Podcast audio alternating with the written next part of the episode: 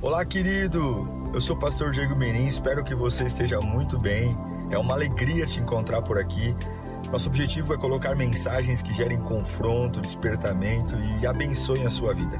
Em instantes você vai ouvir um sermão e eu espero de verdade que Deus fale com você. Se você puder também me siga nas minhas redes sociais, sempre estamos colocando conteúdos que gerem confronto e inspiração. Eu desejo um bom sermão para você e que Deus te abençoe sempre. Evangelho segundo escreveu Lucas, capítulo 1, versículo 80. Eu queria que você falasse para você mesmo: tenha paciência. Mais alto, tenha paciência.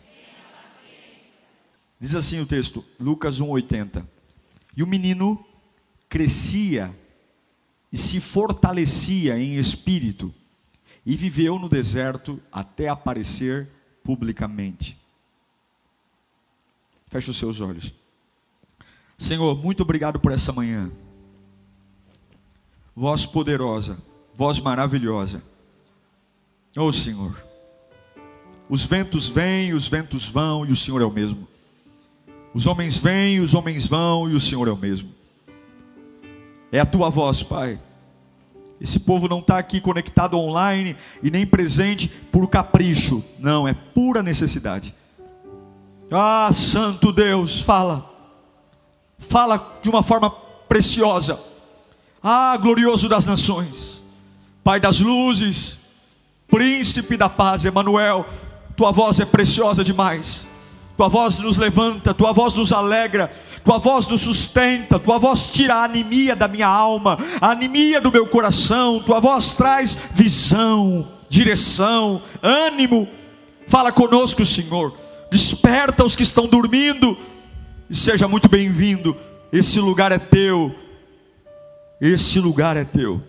Em nome de Jesus. Parafraseando o versículo que lemos de Lucas 1:80 diz que esse menino, esse menino que é João Batista, esteve anônimo, escondido, até o dia que Deus o manifestou. A manifestação sempre está relacionada à honra. Ele esteve escondido. O menino crescia e se robustecia em espírito, e esteve no deserto. Ele crescia, ficava mais forte, mas estava anônimo, escondido.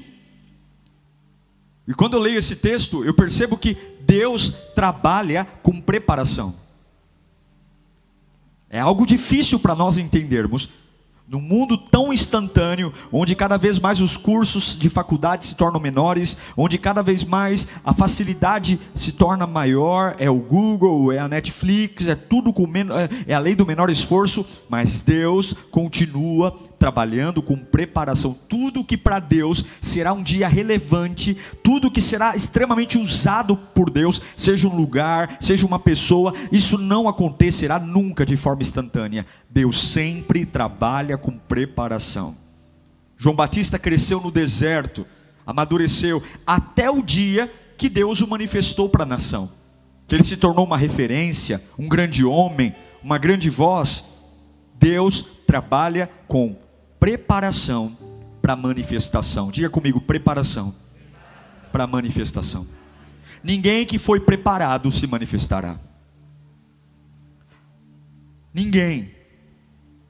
Manifestação significa honra. Todos grandes homens de Deus, todos grandes processos de libertação, de avivamento, foram feitos de preparação. João Batista preparado no deserto. José, 12 anos dentro de uma prisão esquecido. Não são 12 dias. E 12 anos numa prisão sendo inocente. Porque não basta sentar no trono do Egito, é preciso estar preparado para sentar lá. Moisés esperou 40 anos para se manifestar para ver a sarça ardente. Foram 40 anos lidando com ovelha fedida, 40 anos tendo uma vida comum, morando com os midianitas, casado, longe de qualquer coisa que apontava para aquilo que Deus faria. 40 anos Davi foi ungido por Samuel como rei. Só que logo depois que o óleo escorre, Samuel diz: Você será um novo rei de Israel. Ele não vai para o trono, ele volta a cuidar das ovelhas. Por mais de uma década, ele continua como um pastorzinho de ovelhas, mesmo tendo uma promessa que no futuro ele seria rei de Israel.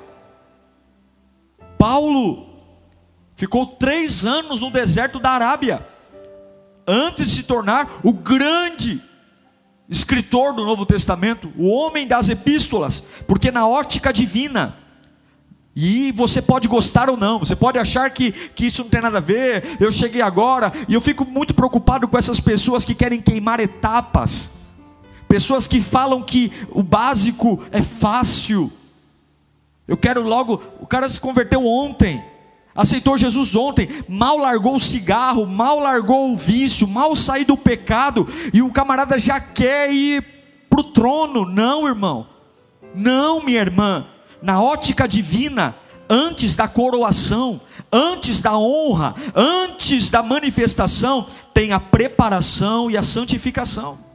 Não existe não existe manifestação sem preparação.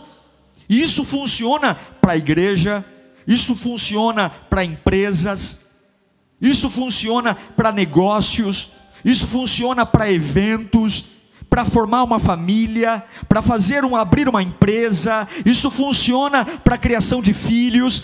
A manifestação sempre virá depois da preparação. Não é à toa que Salomão diz em Provérbios 21, 5 que a pressa conduz à pobreza. Quer ficar pobre rapidinho? Tenha pressa nas suas coisas. Decida com pressa, fale com pressa, tire conclusões com pressa.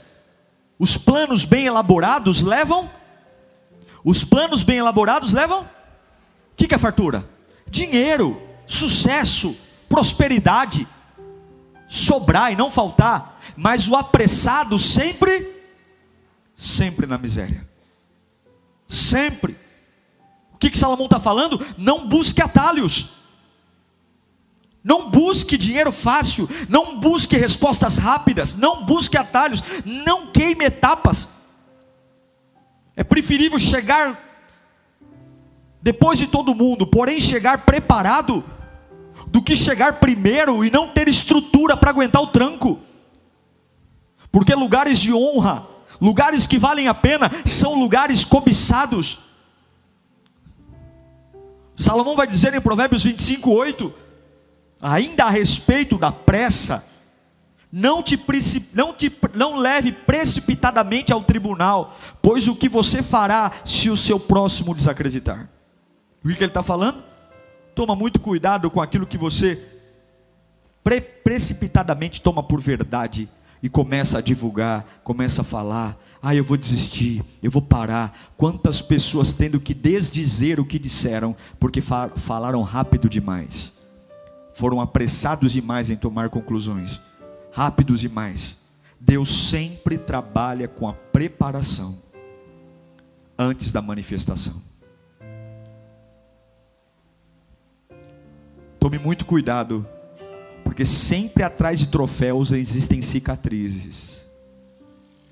E antes dos troféus que admiramos, também há cicatrizes. Deus não tem pressa, porque Ele não é pego de surpresa.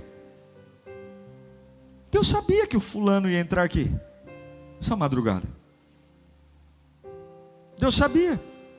Se você tem um familiar internado no hospital, Antes da fundação do mundo, Deus já sabia. A única coisa que Deus sabe e não tem controle é o suicídio. E é por isso que o suicídio é um pecado abominável. Porque o homem não tem o direito sobre a vida. A vida foi comprada pela, por Cristo na cruz do Calvário. E por isso que o suicida, ele não tem como, porque ele se porta como Deus. Mas todo o resto, Deus tem domínio. O dia que eu vou, Deus tem controle. E é por isso que a pressa, ela é a total antecipação de uma necessidade desnecessária, porque Deus tem controle. Porém, esse é o drama de hoje. Gente se autoelegendo, gente se, gente se autopromovendo, gente querendo sabe, puxar sardinha de um, de outro, gente querendo criar alianças para querer acelerar processos de promoção, gente querendo ficar em evidência, pessoas querendo acelerar a, a sua visibilidade, querendo, é, ah, não, eu, eu preciso dar meu jeito porque eu estou muito escondido. Se eu não fizer alguma coisa, ninguém me vê. Se eu não fizer como se aquilo que estamos vivendo hoje fosse pouco. Há uma necessidade grande de se auto-enviar. Mas Paulo vai dizer em segunda carta aos Timóteo, 2 Timóteo, capítulo 2, versículo 21, Paulo diz de sorte que se alguém se purificar, se alguém se purificar dessas coisas, será vaso para honra, santificado, útil para o Senhor. E e fala mais alto. E preparado para toda boa obra. Não existe manifestação sem preparação, seja lá o que você for fazer na sua vida. Se você quer algo da parte de Deus, não existe honra sem preparação. Não existe. E vou dizer a você que as grandes dores da nossa vida, os grandes dissabores, são manifestações que artificialmente nós tentamos provocar, honras que nós tentamos fazer, queimamos etapas, criamos lugares artificiais, e quando veio o dia mal, nós não conseguimos estar preparados para sobreviver. É como se Deus falasse através de Paulo para Timóteo: olha, antes de você ser, santifique-se, prepare-se, cuide da sua vida Purifique-se primeiro para ser um vaso útil, para ser um vaso aprovado para toda boa obra, porque um vaso mal preparado pelo oleiro, ele trinca, ele quebra, ele vaza. Não se auto-envie, tenha paciência. Não faça você o movimento de promoção. Não faça você, eu acho lindo, em Jeremias capítulo 23, 21, olha esse texto. Homens foram pregar o Evangelho. Gente, pregar o Evangelho é uma coisa maravilhosa, não é? Quem vai criticar? Mas até para pregar, Deus está dizendo: vocês foram pregar e eu mandei vocês pregarem? Está lá, ó. não enviei esses profetas. Estão profetizando, mas não fui eu que enviei. Mas eles foram correndo levar a sua mensagem. Eu não falei com eles. Não falei com eles, mas eles fizeram o quê? Profetizaram. Mas se eles tivessem comparecido ao meu conselho, anunciariam as minhas palavras ao meu povo e teriam feito com que se convertessem do seu mau procedimento e das suas más obras. Sou eu apenas um Deus de perto?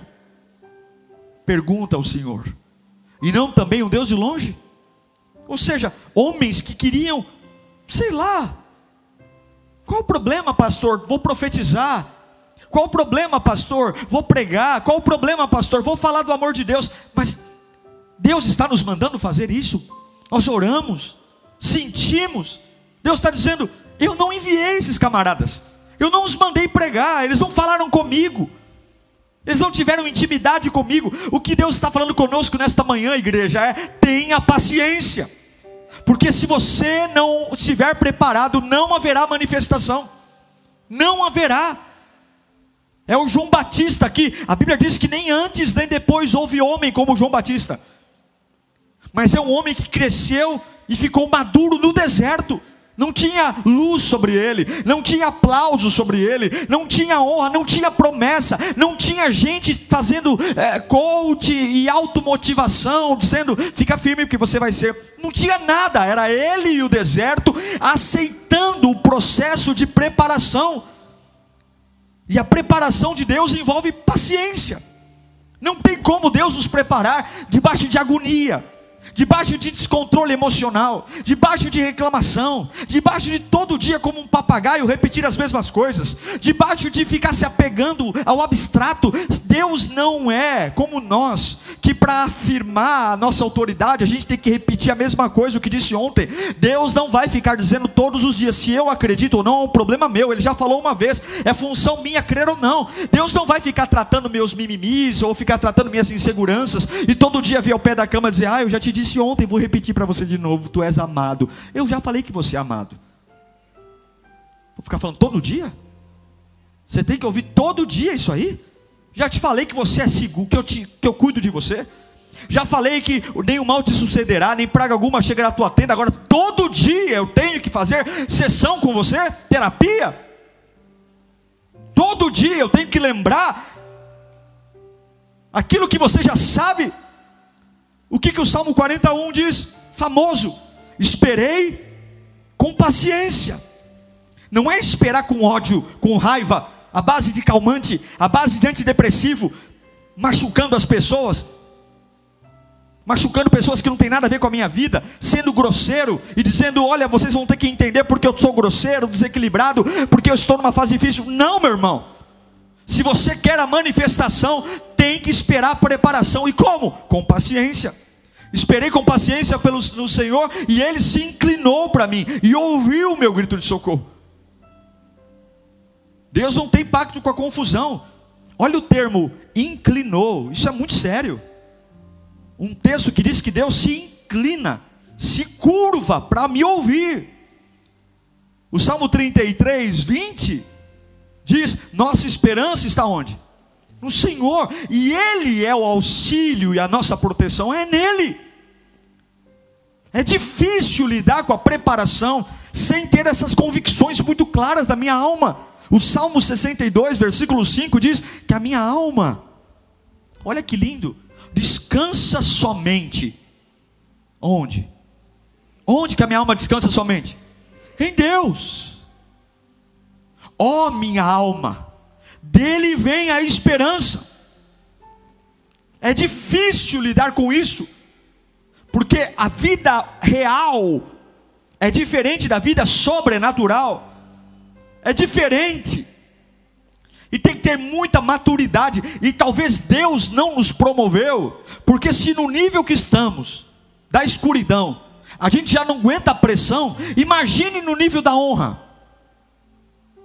Ou você acha que as coisas fora de você vão melhorar? Irmão, o evangelho é Deus fortalecendo você por dentro. Não é o mundo ficando mais bonzinho, não é o diabo atacando menos, é você se tornando cada vez mais forte, preparado e blindado. É a cabeça blindada, é o coração blindado. Não imagine que vida abundante é o mundo olhando para você com carinho, afeto e compaixão, não. Vida abundante é cada dia sendo mais odiado pelo inferno, cada dia sendo mais atacado pelo inferno, cada cada dia tendo mais coisas contra você, mas o teu interior a cada dia que passa está mais preparado, mais capaz, mais forte, mais blindado, mais aquilo que uma, uma, era, uma hora arrancava de você choro, agora bate e você nem liga mais. Aquilo que uma época você falava, meu Deus, se, quando isso acontecia, eu ficava cinco dias na cama. Agora acontece, você dá, derrama uma lágrima, já seca a lágrima e vai embora, porque a cada dia que passa no teu interior algo acontece. Tenha paciência, Deus está preparando você para uma manifestação,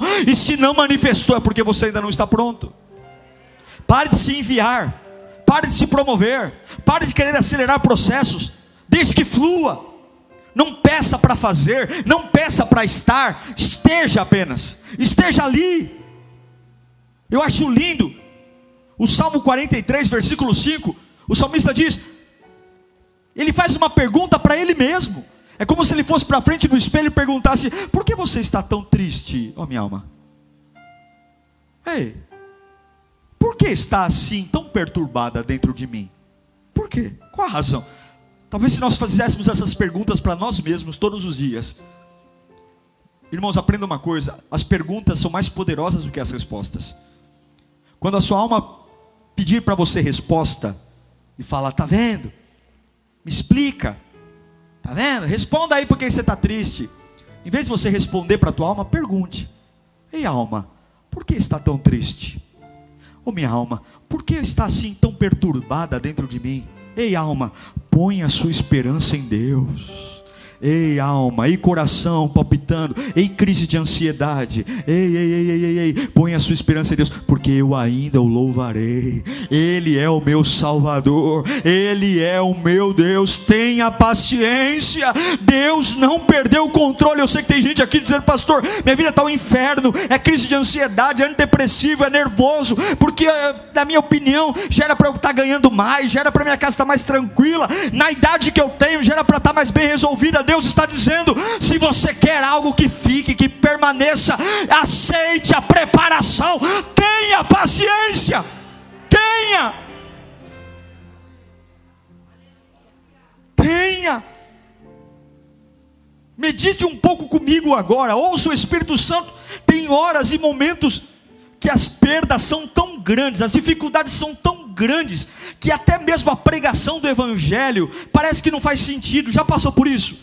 Você fala, meu Deus, eu estou tão anestesiado pelo que está acontecendo comigo, que parece que nem a pregação do pastor faz sentido, que nem a leitura bíblica faz sentido. Por, por quê? Porque essas circunstâncias, elas sinalizam o que a vida está falando a nosso respeito. E é isso, para isso que nós somos chamados.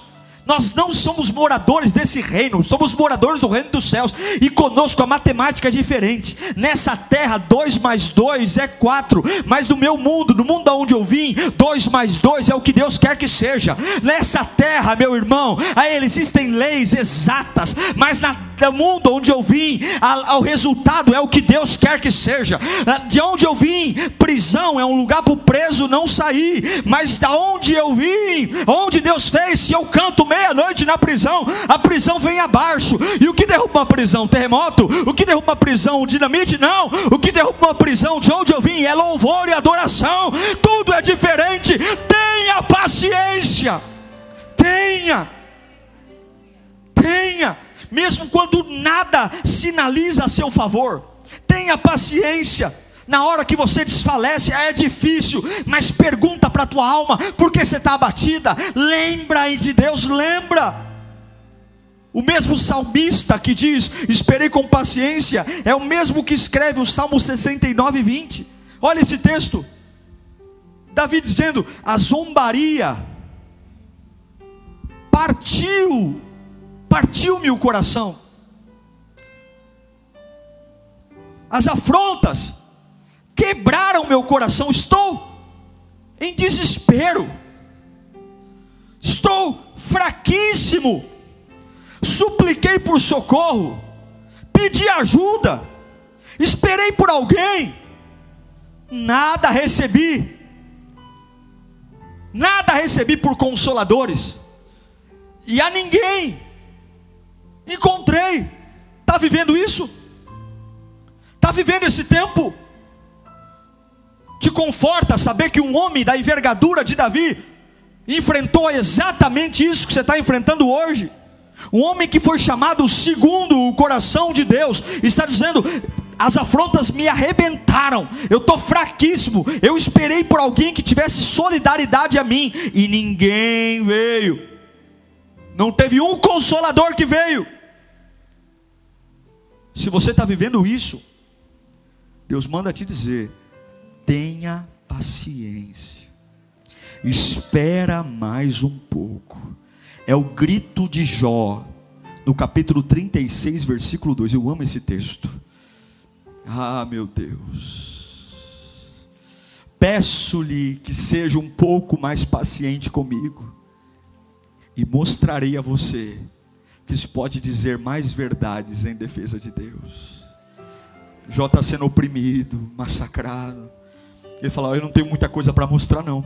Está saindo pus da minha pele. Eu não tenho muita coisa para mostrar, não. Eu acabei de enterrar dez filhos. Eu perdi todo o meu dinheiro. Fisicamente falando, eu sou um derrotado. Mas eu vou dizer uma coisa para você, meus amigos. Deixa o texto, por favor. Esperem mais um pouco.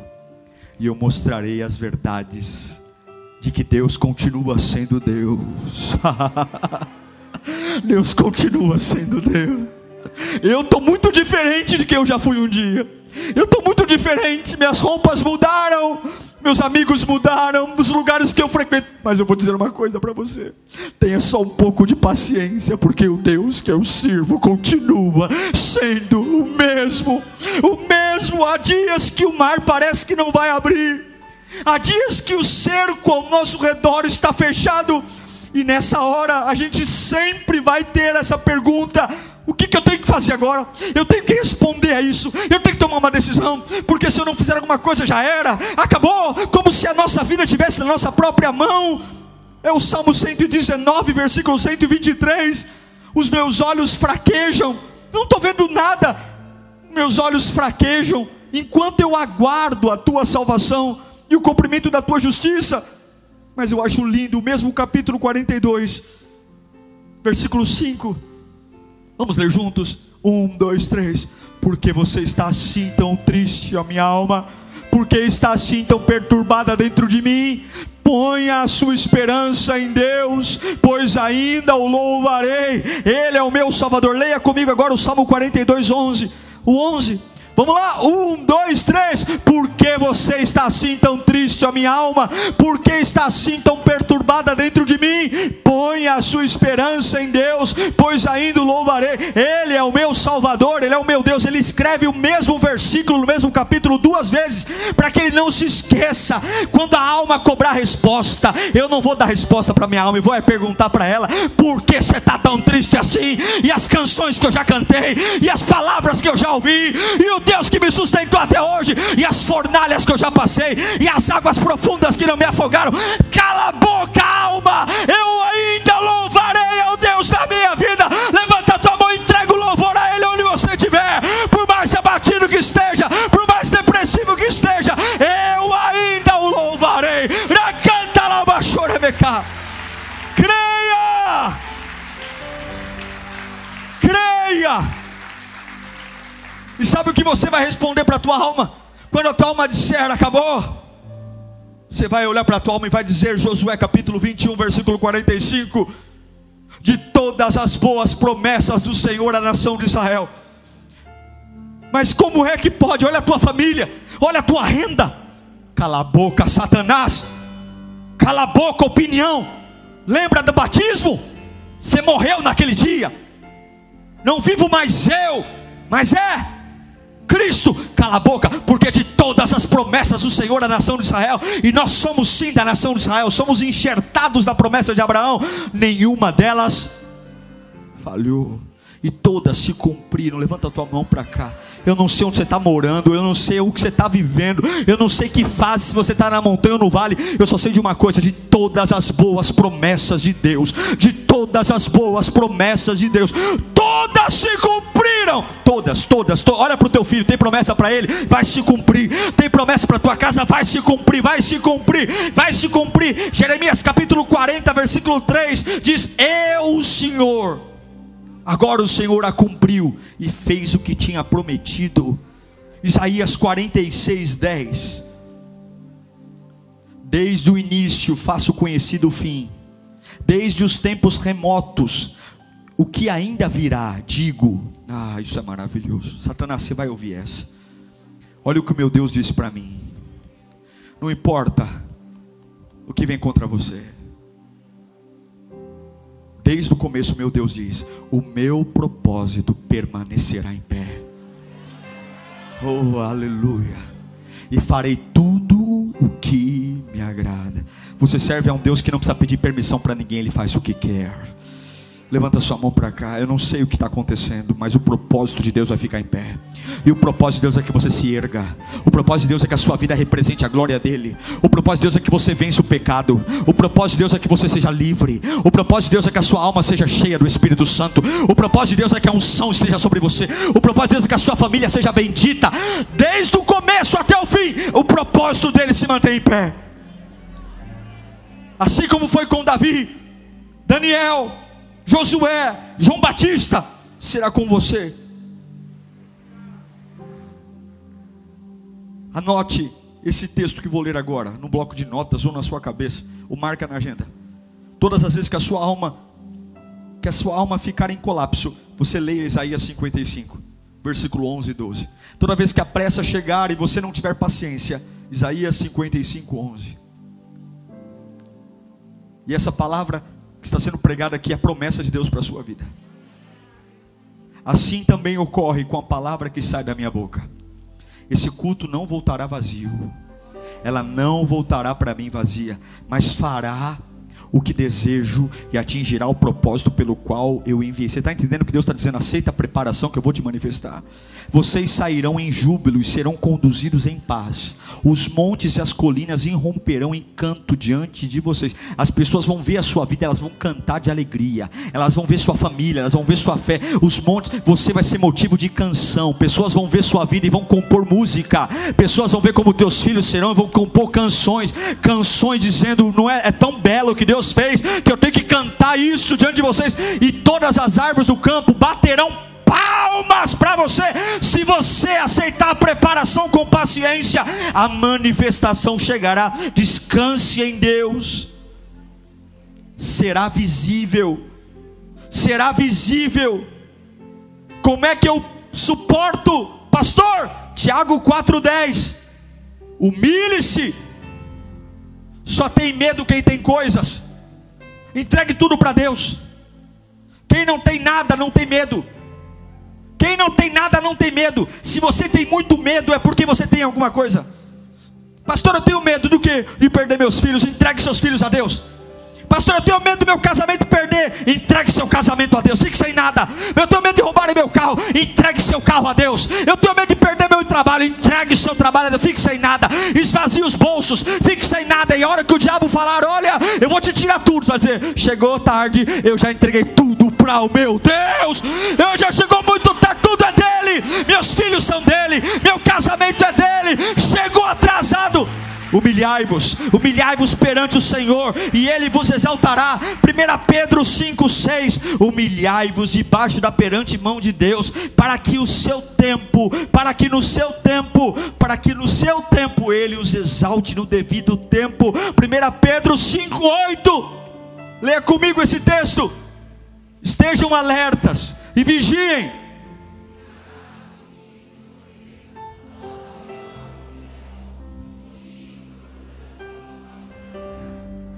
Esteja atento, porque o diabo quer tirar de você a paciência. Oh. Mas após as lágrimas virá a esperança. Meu irmão, após a lágrima virá a esperança. Mas você não consegue esperar em Deus mergulhado no pecado. Você não consegue mergulhar em Deus se você não largar o pecado, não largar gente que te enfraquece, largar conversas fúteis. Salmo 1, bem-aventurado, feliz é o homem que não anda segundo o conselho dos ímpios. Quem se ouve, que não se detém no caminho dos. Você está em guerra, irmão. Você está brincando com a guerra. Você está dançando valsa no meio do campo da batalha. Se não for para ser luz, cai fora. Se não for para salgar a vida do ímpio, cai fora. Cai fora! Não se detém no caminho dos pecadores e não se assenta à roda de urubu, escarnecedor. Antes tem o seu prazer na lei do Senhor e nela. Por que, que não tem paciência? Porque ouve o ímpio. Por que, que não tem paciência? Porque anda no caminho do pecador. Por que, que não tem paciência? Porque ouve o dia inteiro falar da vida dos outros. Vai meditar nessa palavra dia e noite. E eu quero ver se o diabo é maior do que a voz de Deus. Vai meditar na palavra de dia e noite. E você, você vai ver se não é como árvore plantada junto ao ribeiro de águas que dá o fruto na hora certa. Na hora de ter alegria, eu tenho alegria. Na hora de ter força, eu tenho força. Na hora de ter paciência paciência, eu tenho paciência. Na hora de reagir, eu reajo. Na hora de retrair, eu retraio. Porque aquele que é plantado junto ao ribeiro de águas, não é o clima que determina a secura ou a, a, a prosperidade, mas é o que corre às margens. 1 Pedro 4,13. Esse texto, se você é natural, você não vai gostar. Mas olha o que Pedro fala. Vê se Pedro não está doidão aqui. Pedro está doidão, irmão mas alegrem-se à medida que você receber aumento de salário, à medida que você encontrar o príncipe encantado, é isso? Não, alegrem-se à medida que participem do sofrimento de Cristo, para que também, quando a sua glória for revelada, assim como o que tornou a, a ressurreição de Jesus mais poderosa foi o quanto ele sofreu, o quanto ele foi humilhado. E quando ele ressuscitou, tudo isso foi convertido em honra, glória. A sexta-feira preparou a manifestação do domingo. O sábado do silêncio preparou a manifestação do domingo. Talvez você está numa baita sexta-feira só. Fica tranquilo, se você aceita a preparação, ninguém segura a manifestação. Mas tenha paciência a hora da sua manifestação está próxima. Eu acho lindo, irmãos, porque a Bíblia não é um livro para preguiçoso. Eu já falei isso aqui algumas vezes, acho que há uns dois anos atrás. Deus tem o um controle de tudo e você tenha paciência. Tenha paciência, porque até coisas ocultas Deus tem o controle. Coisas que você fala, pastor, eu calma, calma. Até a palavra calma é gostoso de dizer, não é? Calma. Fala comigo, calma. Tem um L aí, prolonga esse L. Calma. Calma. Tá tudo bem. Mil cairão ao teu lado, dez mil à tua. Você está tomando Coca-Cola com batata frita. E puf, e puf, e puf, e puf, e puf. Calma. Calma. Lá em Gênesis, capítulo 5, para quem tem calma para ler a Bíblia, para estudar, no comecinho, Deus escreveu o plano de salvação. O plano que já diz que no final, fica tranquilo, no final a gente ganha. No final a gente ganha. Toda novela, todo filme tem um vilão, não tem? E tem hora que dá uma raiva do vilão, não é? Tem hora que a gente fala assim: ah, não vou nem assistir mais, estou com tanta raiva. Irmão, mas se você tira o vilão, não tem graça. Não tem graça. O papel do vilão é esse mesmo, é tirar a gente, dizer, deixar a gente revoltado, falar, não, não assiste, não assiste que? Não assiste o quê? Assiste. Só que na hora que o vilão cai, ah, irmão, aí fica gostoso demais. Toma, cheiroso. Fedido. Deus já escreveu como acaba. Está escondido aqui. Jesus cresceu oculto. Até os 30 anos ele era oculto. João Batista, oculto. Está aqui, ó. Em Gênesis capítulo 5, versículo 3 diz: Adão gerou um filho chamado Sete. Lá no versículo 6 diz que Sete gerou um filho chamado Enos. Lá no versículo 9 de Gênesis 5 diz que o Enos gerou um filho chamado Cainã. Lá no versículo 12, o Cainã foi pai do Malael. Lá no 15, o Malael gerou o Gerade. Lá no 18, Gênesis 5, o Gerade gerou o Enoque, que foi transladado. Lá no 21, o Enoque gerou um dos homens mais velhos da história, Matusalém. Matusalém, lá no 25 de Gênesis 5, gerou Lameque. E lá no versículo 28 e 29 diz que Lameque gerou, então, o homem da arca, gerou Noé. Se você observar, é só uma relação de nomes, mas aí você vai ver o significado, né? Adão significa homem. Sete significa apontado. Enos, fraco, mortal. Cainã significa aflito, aflição. Malael significa santo Deus. Jared, ele descerá. Enoque, ensino, instrução. Matusalém, quando ele for, virá. Lameque, ausência de esperança. E Noé, alívio e conforto. Aí você pega todos esses nomes aqui junta. Vai dizer: ao homem está apontado uma mortal aflição, mas o Santo Deus descerá ensinando que a sua morte trará ao ausente de esperança alívio e conforto. É só você ter um pouquinho de paciência, ler a Bíblia, que para cada dor há um remédio, que para cada aflição há uma anestesia. Você não é órfão, você não está desamparado, você não está na mão das pessoas. Não, não, você não está na mão dos outros, você está na mão de Deus. Você está na mão de Deus, fica tranquilo.